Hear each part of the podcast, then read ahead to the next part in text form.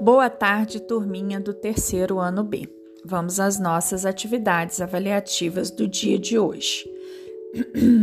Olha a garganta da tia falhando um pouquinho. Hoje, no dia 11 de outubro, nós vamos colocar OK. No dia 11, atividades, lá no nosso cronograma na página 6, atividades de português, dia 11 e vamos dar um ok na atividades de matemática do dia da quarta-feira aí. Isso, dia 13. Muito bem. Agora nós vamos para a página 12 colocar nome e data. E tem uma história muito legal aqui que o Visconde de Sabugosa vai contar para vocês. Vamos à história. Num reino distante, uma bruxa horrorosa habitava a densa floresta por ser tão feia, morria de inveja das belas jovens do reino e vivia importunando-as com feitiços tolos. Ah, mas desta vez a bruxa da floresta aprontara. Fez o feitiço contra a princesa, fazendo-a dormir para sempre. O rei ficou furioso e enviou dois mosqueteiros com a missão de encontrá-la e, com um jeitinho, convencê-la a desfazer o feitiço. Depois de uma longa jornada, os mosqueteiros tiveram de abandonar os cavalos e seguir a pé por uma pequena trilha. Do alto da montanha, viram ao longe uma casinha. Agora nós temos aqui embaixo quatro perguntinhas. Atenção ao tipo de letra no início da sua resposta e não se esqueça da pontuação. Letra A: Como é a bruxa? Letra B: O que esta bruxa fez?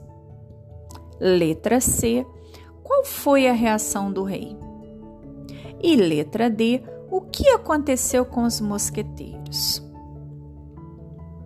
Façam com capricho, façam com atenção.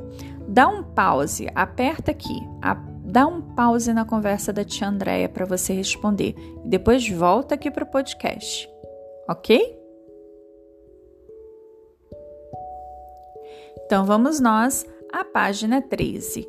A proposta aqui da, pra, da página 13, eu acho que vocês perceberam que a história não teve um final, correto? É, ele chegou e olhou do alto da montanha uma casinha, e aí? O que acontece com essa casinha? Essa trilha que eles pegaram, será que acontece alguma coisa no meio dessa trilha? Não sei. Vamos pensar? Vamos imaginar uma história bem legal, um final bem incrível?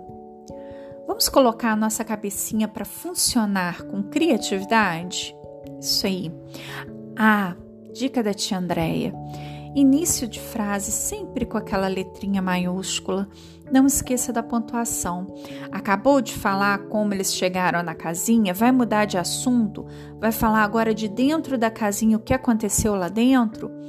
Muda de frase, pula, muda de linha para sua história, encerra aquela frase. Na próxima frase, iniciou com letrinha maiúscula. Como é que é a casa? O que tinha dentro da casa? A princesa estava lá? A bruxa estava lá? Os mosqueteiros conseguiram conversar com essa bruxa? Ela ouviu os mosqueteiros? Ela obedeceu a eles? Ela armou alguma arapuca para eles? Olha quantas possibilidades que tem nossas, a história, né? Já vou ficar daqui aguardando para ler esse final lindo que você está produzindo aí, tá? Pode pôr o dedinho aqui de novo no podcast, parar e produzir a sua história. E continuamos depois com mais atividades. Agora nós vamos trabalhar um pouquinho da letra M e da letra N. E para representar a letra M aí, nós trazemos na nossa apostila o Monteiro Lobato ele que escreveu O Sítio do Pica-Pau Amarelo. E ele que fez todos esses personagens que a gente conhece, a Cuco, Saci, a Emílio, Visconde e aqui do lado nós temos a Narizinho. É muito importante, crianças, que a gente perceba aí a escrita das letras, né? Como que eu faço o desenho dessas letras. E as minhas letras não podem estar voando. Vou até aproveitar que a fala do Brian hoje não são letras super poderosas, né, para estarem voando por aí. Elas têm que estar grudadinha na linha, tá? Combinado? Então a gente tem aí o M e o N, letra de máquina e letra cursiva, maiúscula e minúscula. Depois disso, nós temos um retângulo onde começa com a palavra mamão e termina com a palavra jerimum. Eu quero que vocês, em cada palavrinha dessas, circule a letra M. Isso, a letrinha M de cada palavrinha. Muito bem. Agora, com atenção, você vai organizar essas palavras neste quadro que está aí embaixo. E o quadro começa assim: M no início de palavra. Então, toda palavrinha que começar com a letra M, eu vou escrever ela aqui, nesta fileira. Ok? Muito bem. Agora, todas as palavrinhas que tiverem o M antes do B, exemplo, jambo. Eu tenho o M e depois eu tenho B. Vou colocar nesta fileira aqui. Combinado? Na fileira ao lado nós temos o M antes do P, igualzinho na palavra tampa. Isso, M antes do P.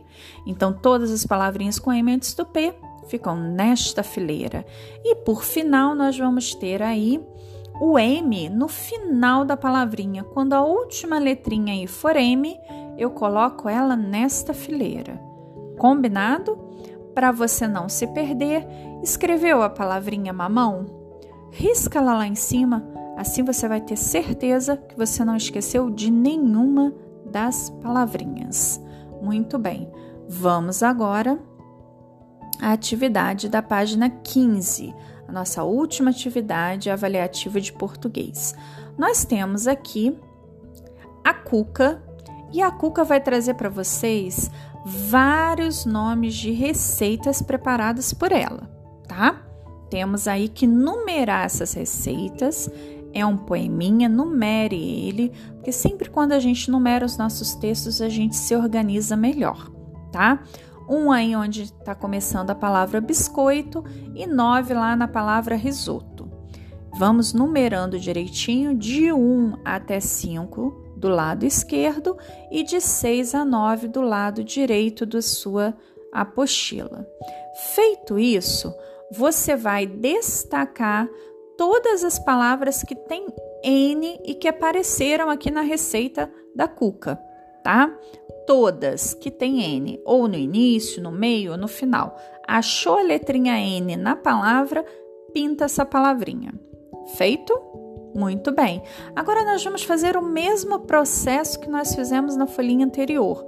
Nós vamos organizar as palavras. Tem N no início? A palavrinha começou com N, como nozes. Vamos colocar ela aqui na primeira fileira. A palavrinha tem o N junto com H, NH. Nós vamos colocar nesta segunda fileirinha. Atenção, estou procurando o N com H. Não caia na pegadinha, não é o L com H. Bora para a terceira fileira? Agora eu estou querendo o N no final de uma sílaba. Pode ser, tá? Que vocês vão encontrar palavrinhas aí como laranja, que ao separar as sílabas, laranja, o N vai ficar no final da sílaba. Atenção com isso, ok? E agora eu quero N no final da palavra. Quando N for a última letrinha dessa palavra e pode vir seguido do S também, tá?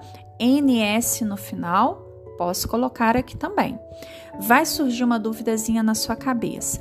Se eu coloquei ele no final da sílaba, eu posso colocar ele no final da palavra? Se você quiser repetir, não tem problema, tá? Pode repetir a palavrinha. Feito isso, meus amores, vamos agora para a nossa atividade avaliativa de matemática. E ela está hoje facinha, facinha, como os amigos falaram aqui. Tá bem tranquila. Nós temos aqui na questão 6, na página 23, colocando o nosso nome, a nossa data. Hoje é dia 11 do 10. Não esqueçam de colocar nome e data em todas as folhinhas que vocês fizerem hoje, tá? Colocamos aqui o nosso nome e data, nós vamos encontrar esses números que estão relacionados aqui ao lado esquerdo do caça-palavras. Então, nós temos um caça-palavras, ele já encontrou para vocês o 38, ele colocou até uma bolinha do lado do 38 aí, para indicar que ele já achou. E agora vocês vão encontrar os outros números, tá? 9 e o 9, que número é esse? Como que eu escrevo? 5 e o 0, como que eu escrevo esse número? 6 e o 3, 9, 0, 3, 2. Vamos encontrando aí esses números, tá? E não é para encontrar a palavra 3 e a palavra 2, é o nome do número, tá? Assim como ali é o 3 e o 8, e o número é o 38. Muito bem. Três perguntinhas bem fáceis de se responder. Qual é o maior número que aparece no caça-palavras? Vocês têm duas opções, tá? Vocês podem escrever o maior número é e colocar o número, ou vocês podem escrever o maior número é e colocar o nome do número, a escrita do nome do número. Muito importante que vocês façam a resposta completinha, ok? Letra B, qual é o menor número? Que aparece no caça-palavras, e na letra C, quais são os números que começam com o número 3. Feito? Muito bem! Olha só, o Quindim está falando aqui com a gente. Oba, juntos fizemos todos os desafios com sucesso. Agora é só continuar as outras atividades. E é isso que nós vamos fazer. Mais uma folhinha e assim a gente encerra, tá bom? Nome e data, coloca aí caprichado põe o seu nome, coloca a data, 11 do 10. Agora nós temos uma professora e ela escreveu no quadro o nome de um número. O que você vai fazer? Marcar um X na opção correta que aparece aí com o nome desse número. Qual é esse número? Marca um X. Feito isso, nós temos uma seta e os números estão organizados de 10 em 10 sendo que a estrelinha tampou um desses números. Quero que você marque um X aqui embaixo. Qual o número que a estrelinha tampou? Questão 9. Essas são algumas das cédulas do nosso dinheiro. Marque a cédula que vale 50 reais. Marque um X embaixo da cédula que vale 50 reais. E agora, para encerrar, nós temos aqui uma loteria das operações. O que é uma loteria das operações, tia Andréia? Nós temos a continha e nós vamos pintar o resultado correto dessa continha. Dica da tia Andréia: monta sua continha num papelzinho, faz a sua continha e volta aqui para pintar o resultado, tá? Se você tiver dúvida, se não conseguir fazer de cabeça, volta aqui e marca o resultado, não tem problema nenhum. É muito lindo a gente poder fazer a nossa continha no caderno, montar ela e pintar o resultado, ok? Então a gente fica por aqui, meus amores, e nos vemos novamente na quarta-feira. Isso, amanhã não tem podcast. Nos vemos aqui na quarta-feira. Um feliz Dia das Crianças para todos vocês. Aproveitem bastante, brinquem bastante, que vocês merecem. Fiquem com Deus e até quarta-feira.